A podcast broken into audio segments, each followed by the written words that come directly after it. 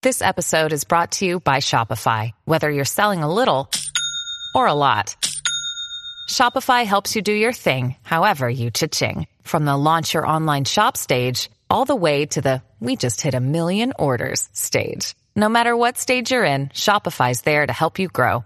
Sign up for a $1 per month trial period at shopify.com slash special offer, all lowercase. That's shopify.com slash special offer.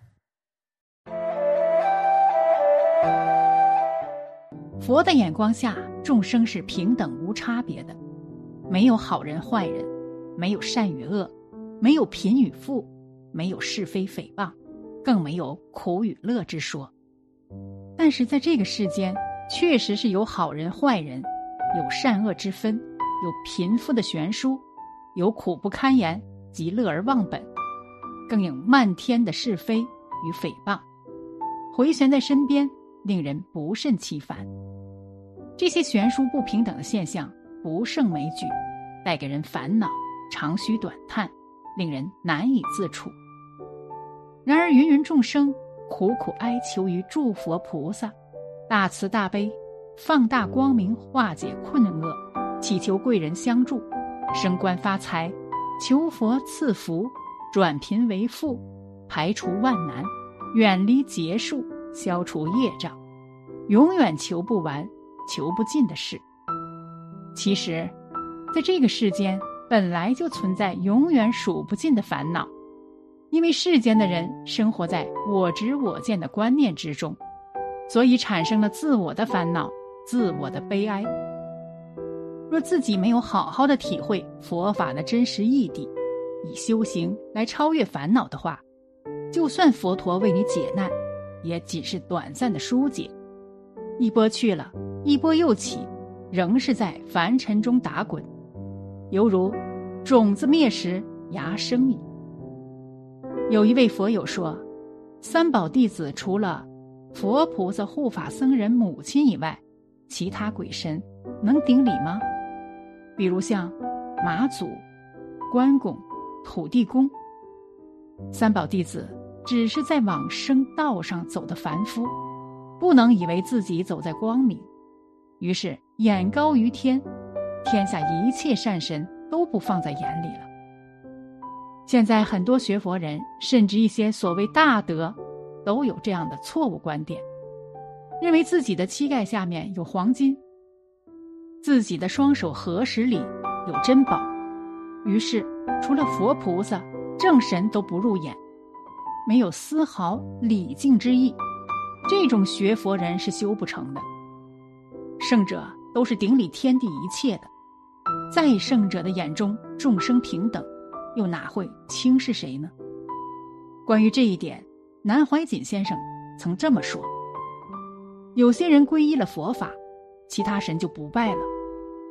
不过，我照拜不误，这是对所有德者一种纯乎自然的尊敬。为什么呢？聪明正直，死而为神。这可不容易，我还不一定做得到，并且对一般凡夫，我们做人都还要尊重他，合乎礼。如果我们一皈依了三宝之后，突然间自己就伟大了起来，那小神拜他做什么？这都是功高我慢的心理。皈依佛，我们就要懂得自尊自重，而不是反过来贬低别人。不要看不起土地公。做了很多善事，死了之后才有资格当土地公。我们自己要想想，不要说当土地公，当土地公的儿子够不够资格？不要傲慢了，对一切众生都应该恭敬，这才是真正学佛人。我们年轻时学佛也皈依，皈依佛，皈依法，皈依僧，皈依这个僧那个僧，永不皈依什么邪魔外道。天魔，天人，当然，这是一套过程。初步学佛必须如此。我经常跟着袁焕仙袁老师一起走路，每天回家都经过一座孤仙的庙。袁老师是学佛的，当然三规五戒、菩萨戒、密宗戒、受戒了一大堆。只要他经过狐仙庙、土地公庙、城隍庙等等，一定照古礼合掌，然后一路走过去。中国古礼就是如此。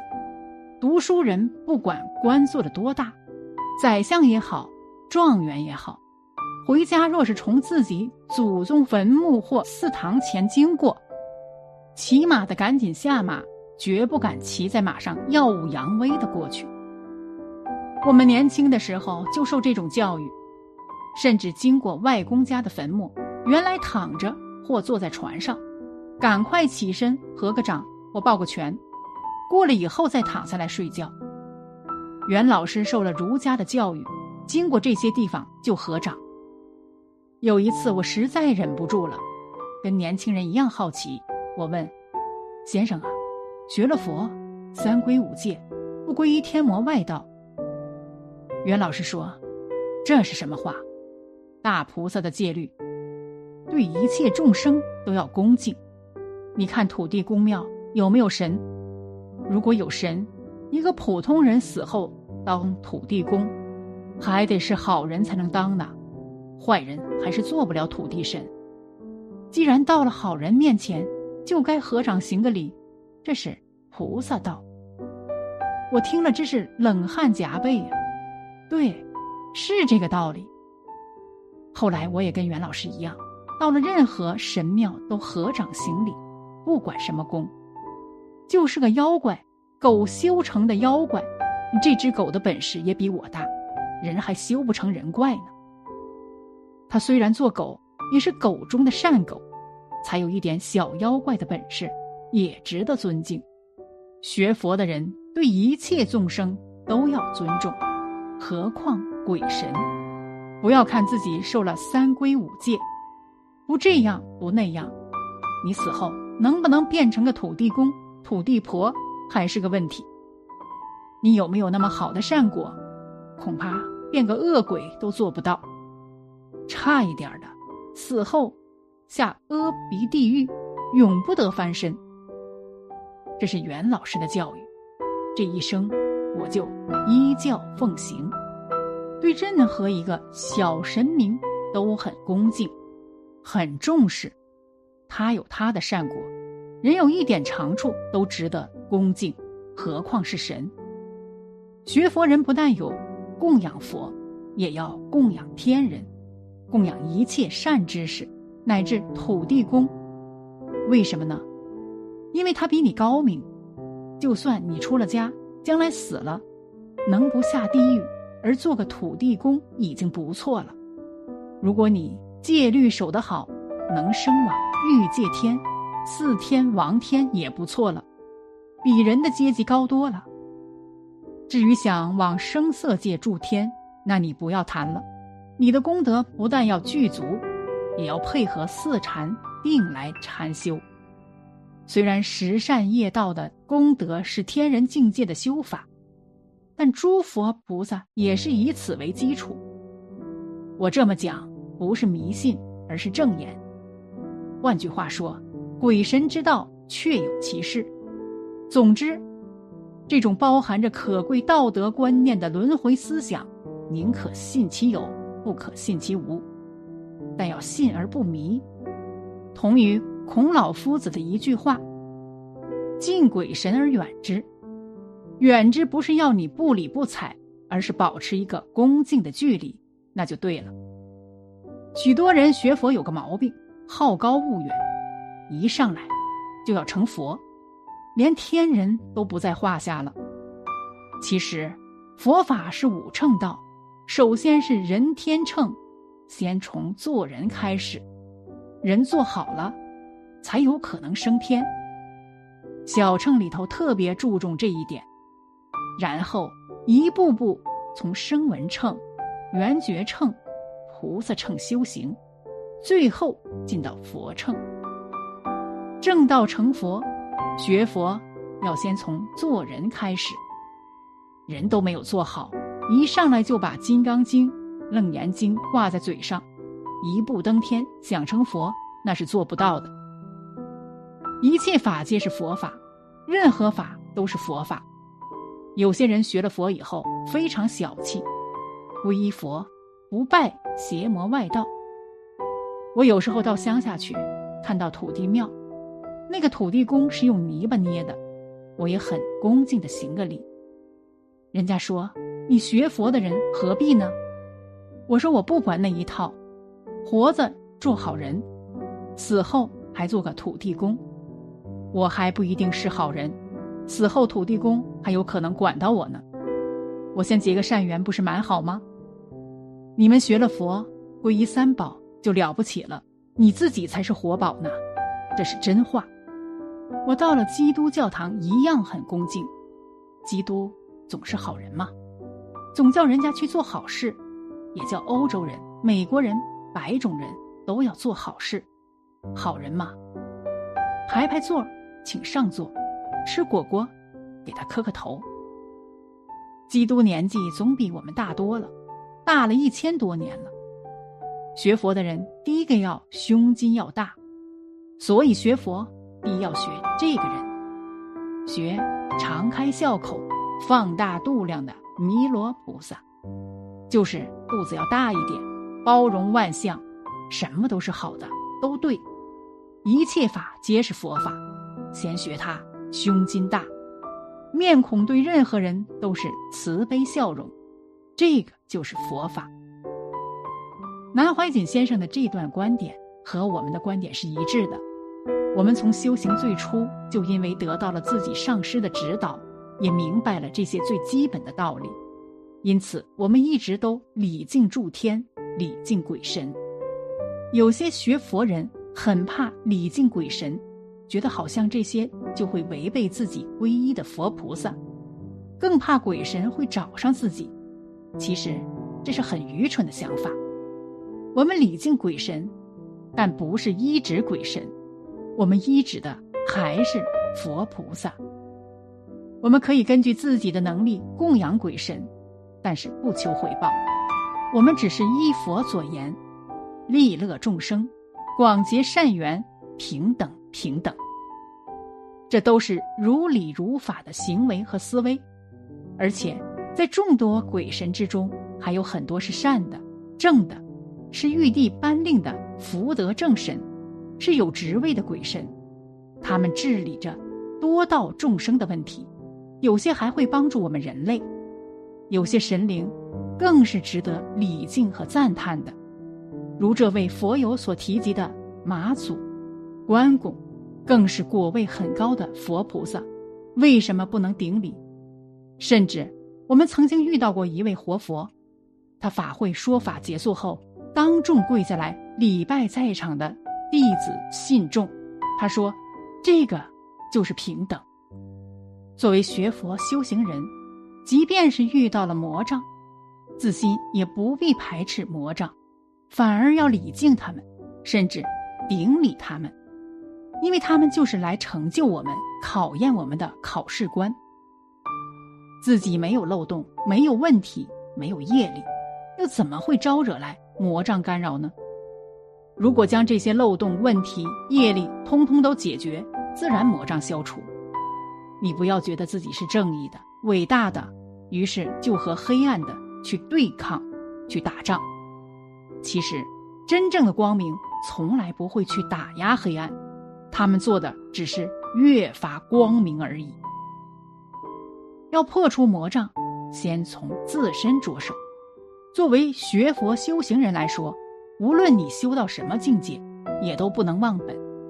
你不能说已经修到什么程度了，于是连往生的祖先都不拜礼。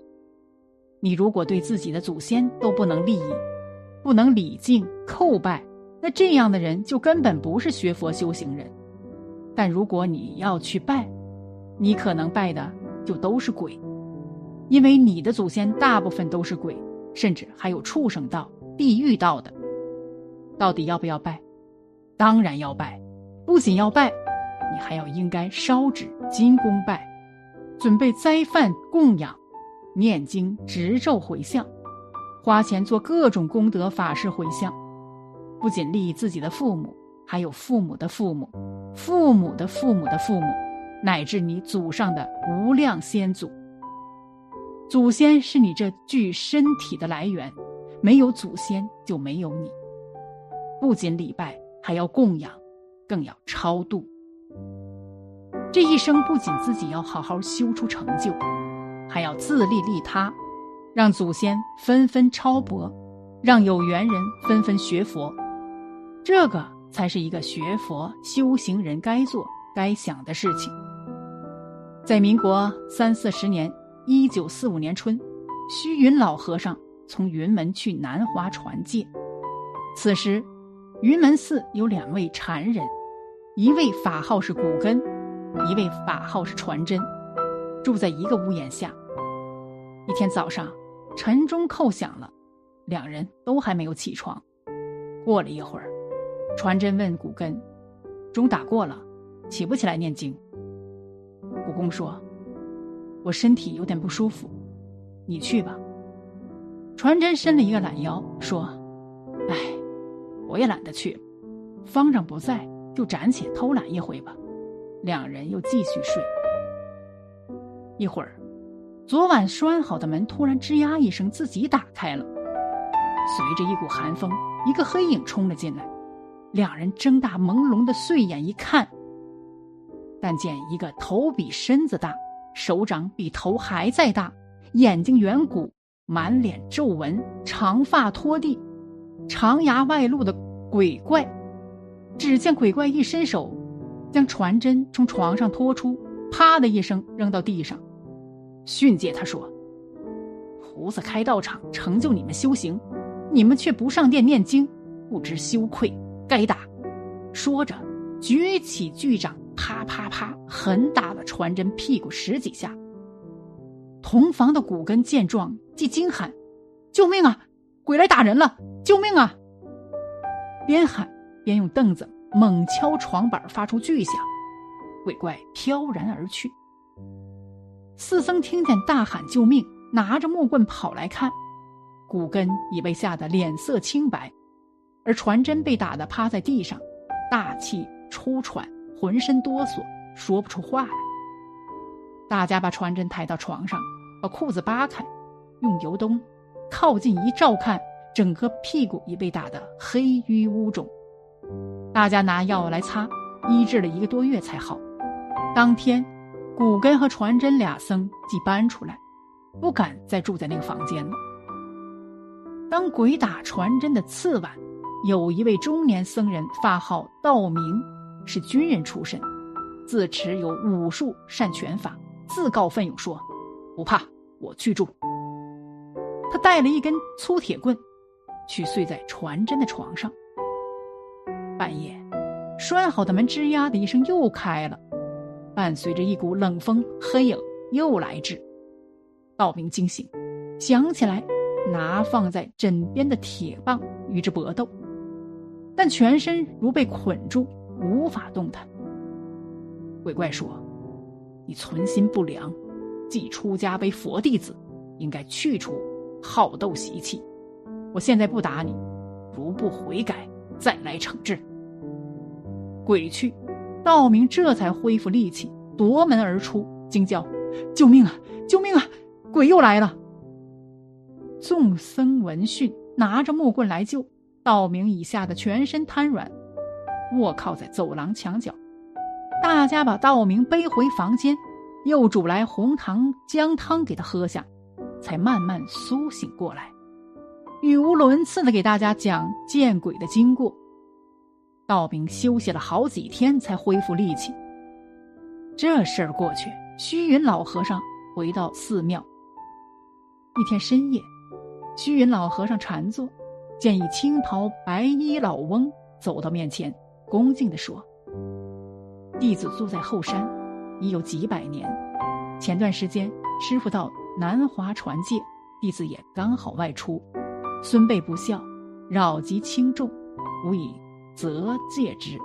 今特来向师傅谢罪。”虚云老和尚说：“既现行异类，彼此相安，不要多陷扰众。”老翁就告谢而去。此后没有这类事情再发生了。鬼和为何要扰这些僧人呢？缘起僧人懈怠，同时还心有恶念，故鬼神教训了他们。此事鬼神或许有过，但人更有过。相较之下，这样的鬼神反而颇为可爱，督促修行人精进修行，值得礼敬。而作为修行人，当你遇到肯用这种逆加持方法来督促你修行、指出你毛病的鬼神，当立即顶礼感恩对方。这会不会是大菩萨的化身呢？而我们能予以回报的，仅仅只是努力修正自己罢了。这好事儿哪里找？当然，能遇到这样的事情本身也需要因缘，非人人可有。但是，当你看过这篇文章，有了这样的见闻，是不是本身就要将其转化为修行的动力呢？虽未发生在自己身上，却依然因为有所见闻而得到了获益，就应该运用这份获益，化为自身的领悟和提升，让自己的心越修越慈悲，越修越宽广，越修越懂得平等。如此。我之烦恼自然会越来越少，还愁修不成吗？愿有缘的人们能在我的视频中好好的体会其中的佛法义谛，使自己的修行日日进益。好了，本期的视频就为大家分享到这里，感谢您的观看。